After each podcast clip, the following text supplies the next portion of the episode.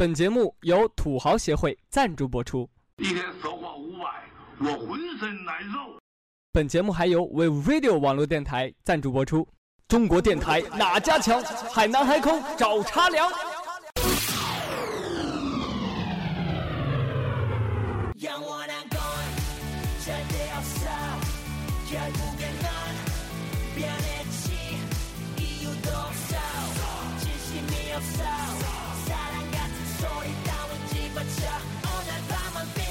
各位亲爱的听众朋友们，你们好，这里是 We Radio 网络电台的资讯炫后门，我是小薇。那大家经历了一周的工作之后，终于盼来了休息的周末。可能忙于工作的大家没有注意过身边的资讯，那就请各位听众朋友们跟随着小薇的脚步来看一下这周到底发生了哪些事情呢？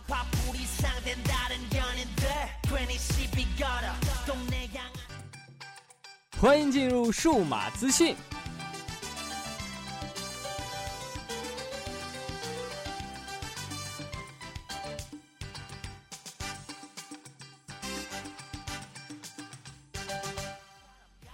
Virtual 保时捷设计这两个奢侈品手机品牌，大家都知道吧？其实还有一款比他们看起来更有逼格的，至少是外观上是啊，那就是来自于兰博基尼的分支品牌托尼诺兰博基尼的 Artus。这款手机于去年十二月首次亮相，而在最近举办的 Distry 二零一四展览会上，它又亮相了，依然亮眼。手机采用的是联发科的一点五吉赫兹的四核处理器。四寸的屏幕，分辨率只有九百六乘五百四，二 GB 的 RAM 和三十二 GB 的内建存储容量，提供前置五百万像素加后置一千三百万像素的摄像头，系统为定制化的安卓四点二，机身共有九种颜色，价格呢固然是很高了，四千六百美刀，约合两万八千二百人民币，相当于四部土豪金了，但我总体感觉呢，好像是抄袭了我们的国产山寨机呀。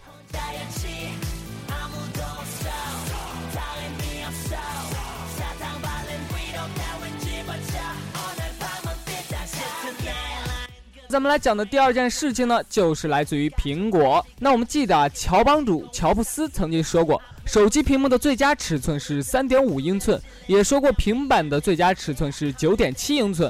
不过呢，库克时代的苹果推出的四英寸 iPhone 五及五 S 和七点九英寸的 iPad mini 也是啪啪的在打乔帮主的脸啊。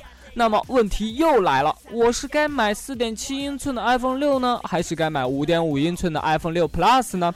其实这两款手机的最大区别，仅仅只在于屏幕尺寸以及续航的能力，其他的都可以忽略。对于习惯使用小尺寸手机五寸以下的用户，推荐使用 iPhone 六；而对于习惯了诸如三星 Galaxy Note 等平板手机的用户，推荐使用 iPhone 六 Plus。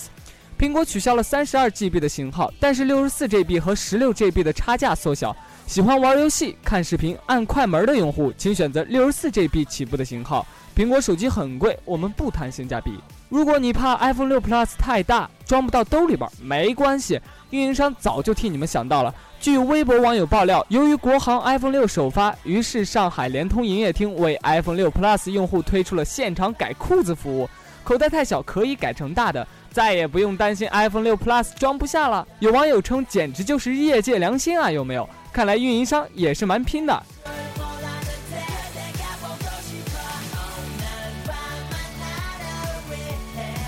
那咱们再来讲一个跟苹果有关的事啊，那就是诺基亚。托苹果的福啊，诺基亚从公众视野中消失了。这两天，芬兰首相甚至主动帮诺基亚上头条。十三日，芬兰首相斯图布的一段话被全球媒体反复利用：“我们的两个冠军倒下了，iPhone 摧毁了诺基亚，iPad 摧毁了芬兰的造纸业。”其实诺基亚远未倒下，它甩开了手机厂商的标志，转向幕后，并在酝酿着新的回归。那让我们也祝愿一下这个手机领域的老大哥可以涅槃重生吧。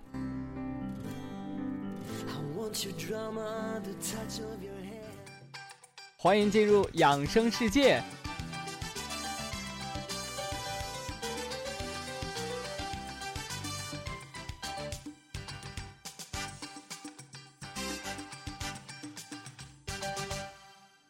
小薇跟大家来分享一个营养学家来制定的一个特别标准的生活作息表啊。早晨七点早睡早起。英国威斯敏斯特大学的研究人员发现，那些在早上五点半至七点起床的人，其血液中有一种能引起心脏病的物质含量较高，因此在七点之后起床对身体健康更加有利。早晨七点至七点二十分，每次刷牙三分钟。在起床的时候，建议喝一杯温开水，可以补充晚上的身体缺水状态。接下来就是洗脸刷牙后吃早餐。这里需要提醒的是，很多人刷牙前后都不到一分钟，这是很难把牙齿给清洁干净的。况且刷牙除了清洁牙齿外，还有按摩牙龈、促进牙周血液循环的作用。所以，口腔专家提倡每次刷牙应在三分钟以上。早上七点二十至八点，早饭一定要吃好。通常来说，食物分为四类，即谷类、肉类、奶豆类和蔬菜水果类。如果早餐中能包含这四样食物，则认为早餐营养充足，属于优质早餐。早上八点半至九点钟避免运动。从医学上来讲，早上起来血液粘稠，流速缓慢，发生血栓的几率增加。另外，空气中二氧化碳浓度较高，不适合跑步这种耗氧量比较大的运动。这个时间段呢，建议是步行上班。早上九点半做最困难的工作。早上九点到十点，空气清新，含氧量高，体内肾上腺激素水平达到峰值，调动身体各器官有效发挥功能，机体各项状态相对较好，你会觉得精神集中，精力充沛，富有激情。这个时候，人体处于最佳的状态，应该用来处理最困难的工作。早上十点半起个身，保护眼睛。如果你使用电脑工作，那么每工作一小时就让眼睛休息三分钟，因为太专注于工作，导致长时间盯着计算机屏幕而忘了眨眨眼，那么眼球表面就会变得干涩不适。所以说，如果工作了一个小时之后，可尝试着做一些眼球运动，做做眼保健操啊，或者起身走动一下，打个水，上个厕所，让眼睛得到休息。早上十一点。加个小餐，吃点水果。一般来说，在餐后两到三个小时之后有一个加餐，可以是水果、牛奶、饼干。这是因为每一餐我们都不主张吃得太饱，七八分即可。这样在上午工作了三个小时之后，可能会有一点点饥饿，吃一点零食可以避免血糖降得过低，减缓饥饿感。所以说，在自己的办公室放出一个小抽屉，可以放一点营养的食物。中午十二点半，慢慢享受中餐。午餐存在的问题，一是吃得快，只有一个小时的就餐时间，导致吃得特别快；二是营养搭配不当，随便吃个面包或者方便面打发掉；三是时间不固定，有时早吃，有时晚吃，有时甚至不吃。这类午餐的吃法都相当不健康。午餐提供的营养对人体一天中脑力和体力的能量补充起着承上启下的作用，所以说，听众朋友们，如果可以的话，可以宁愿多掏一点钱或者时间，也一定要把这个午餐吃好。下午一点到两点，午休半小时，午睡是中国人养生的好习惯，这符合人体特性。按人体生理，到了中午都有体温下降、自然想睡的表现，中午睡一下是好的。控制在半小时为宜，因为避免进入深度睡眠。所以说，等你午休醒来后，会感觉到工作效率都会提高了呢。下午四点钟来点下午茶。从午餐到晚餐之间时光漫长，为了防止低血糖引起疲劳感，尤其是午饭吃得太早，最好的方法是在下午四点钟吃一顿下午茶，这样可以稳定血糖水平。最新的营养调查结果表明，有喝下午茶习惯的人要比其他人苗条很多哦。下午五点到七点适合锻炼。一天之中，人的最大吸氧量的最高点是下午六点左右。人体的嗅觉、视觉和触觉在下午五点至七点的时候最为敏感。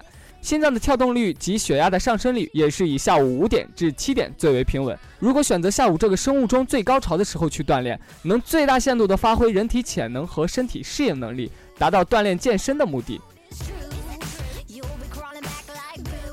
晚上七点半，晚餐少吃点。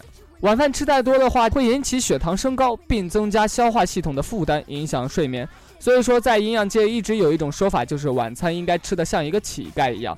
比如说，多吃一点蔬菜，少吃富含热量和蛋白质的食物，甚至淀粉类的食物也应该少吃。晚餐只吃七分饱就可以了。晚上八点钟看一会儿电视。这个时间看一会儿电视放松一下，但要注意尽量不要边看电视边吃零食，久坐很可能导致腰椎、肥胖等疾病，是一种非常不健康的生活方式。所以说，请各位听众朋友们多多注意。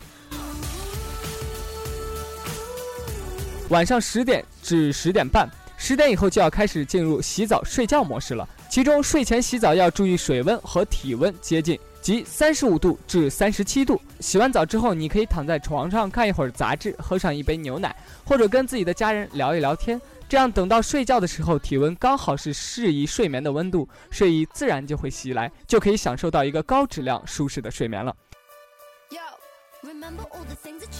好了，本期的 We Radio 资讯炫赫门到这里就要跟大家说再见了。不知道本期的节目有没有合乎大家的口味呢？如果有一些建议或者意见的话，可以关注我们的荔枝 FM FM 四三三二二，或者是在新浪微博上搜索 We Radio，或者是在微信公众平台上搜索 We Radio 四幺六，赶紧给我们提出建议或者意见吧。如果你够幸运的话，我们会送给你精美的小礼物哦。好的，我们下期再见，我是小薇，不见不散。